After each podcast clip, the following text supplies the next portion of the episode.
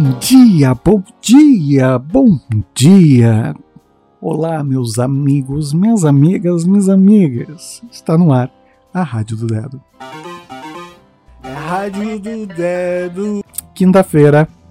Hoje tem lua fora de curso, das 15 horas e 41 minutos até as 18 horas e 44 minutos.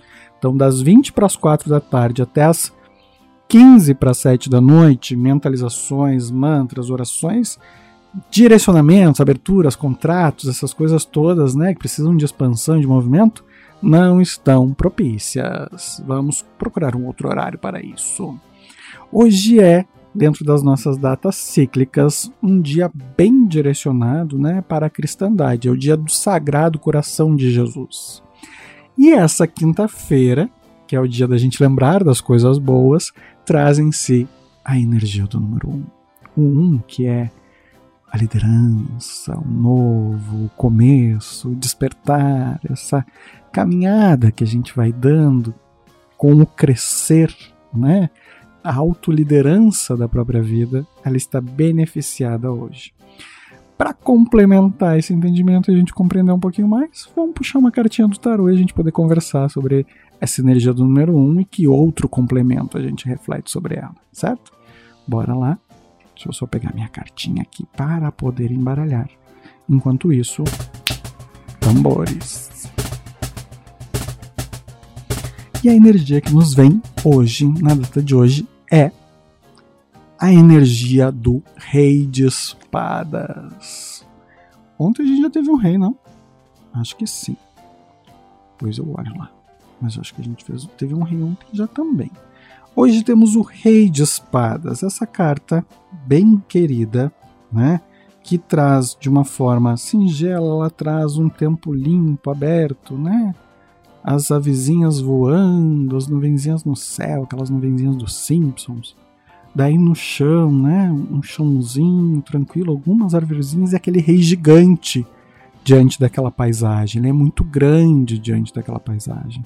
E atrás, no seu trono, né, muitas figuras de animais e de outras, uh, outras representações místicas. E ele carrega, obviamente, uma espada com ele.